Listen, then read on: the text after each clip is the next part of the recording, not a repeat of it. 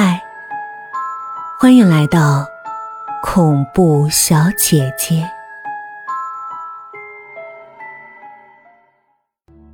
我突然无话可说，也只好问：“那，微微，你接下来打算怎么办？”我，我不知道，我好怕。如果我想拿掉它，医生该怎么拿掉那个看不到，却一天天在我肚子里长大的孩子呢？没事啊，微微，你别担心，我帮你想想办法。我安顿他去睡觉，自己却失眠了。我是不相信有什么鬼的，但是我却不得不相信微微的话，因为她有医院的报告单，而且我知道她绝对没有必要去编一个这样的谎言来作践自己。可是这一切，实在是让人难以置信。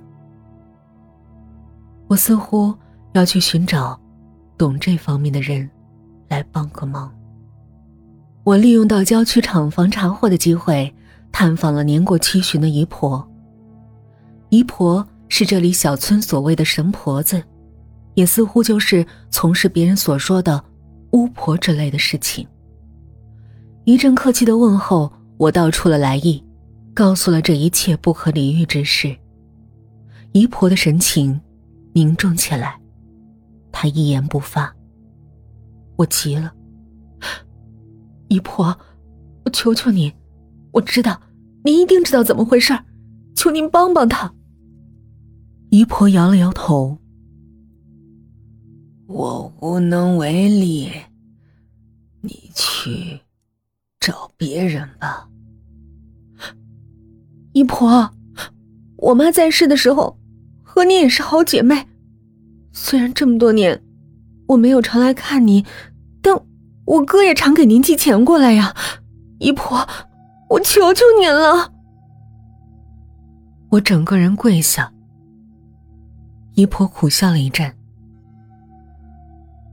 孩子，起来吧。如果这件事儿发生在你身上，姨婆我怎么都会尽力。但是，那是你同事，恕我不理。我还是没有起来。良久沉默后，姨婆开了口：“孩子，你知道吗？她的丈夫做了那些事儿。”虽说是难舍自己的爱妻，但这是违背天理呀！人鬼殊途，你同事肚子里的那个魂胎，看不到，却能感觉到。我是能把它拿掉，只是。只是什么，姨婆？只要我可以做的，我一定尽力。只恐怕你帮不了。拿掉这个魂胎，那个男人就会魂飞魄散。做这场法事的人，阳寿也会减四年。姨婆，早知道是这样，我也不会来找您了。傻孩子，我这么大年纪了，吃也吃够了，活也活够了。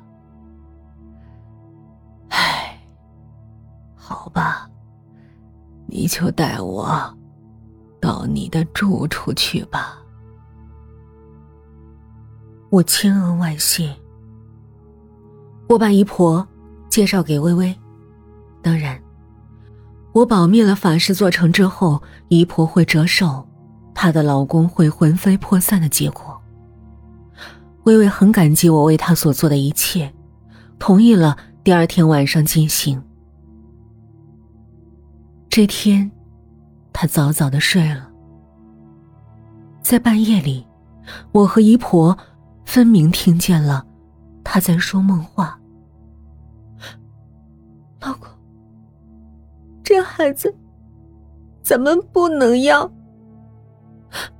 我也爱你，可是人鬼殊途，即使我怀了你的孩子，也无法生下来抚养。一日，只见微微坐在床边，脸色苍白。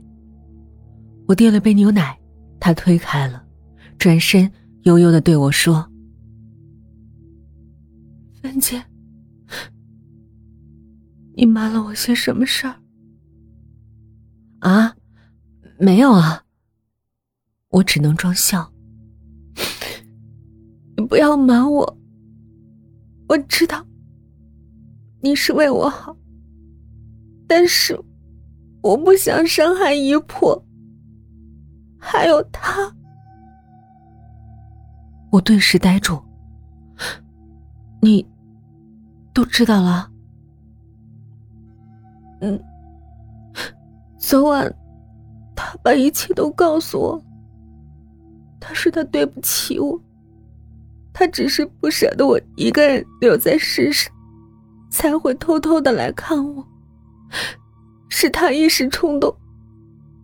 他很后悔，他本想保住这个婚胎，但是如果我把他生下来，我就会死，而那孩子也无法在世间存活。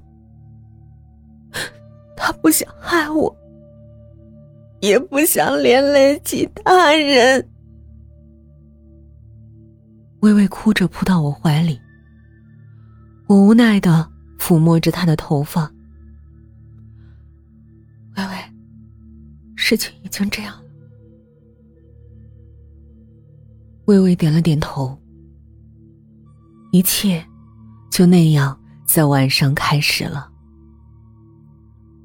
姨婆点燃了蜡烛，布好八卦阵，让微微坐在阵中，口中念念有词。慢慢的，他上了香，祈求一切安稳。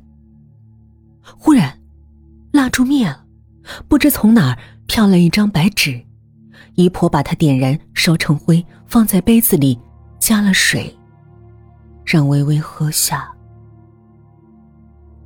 这些我都是在门缝里看见的，我不能进去。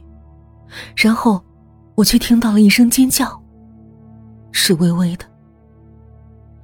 我不敢看，同时，我又听到一声非人类所能发出的声音。不知道什么时候，我昏睡在客厅的沙发上。等我醒来，已是清晨。我起身走动，姨婆在一旁静静的坐着。微微嘴边带着鲜血，衣服上也都是血迹。微微，你没事吗？他没事儿，醒来就好了。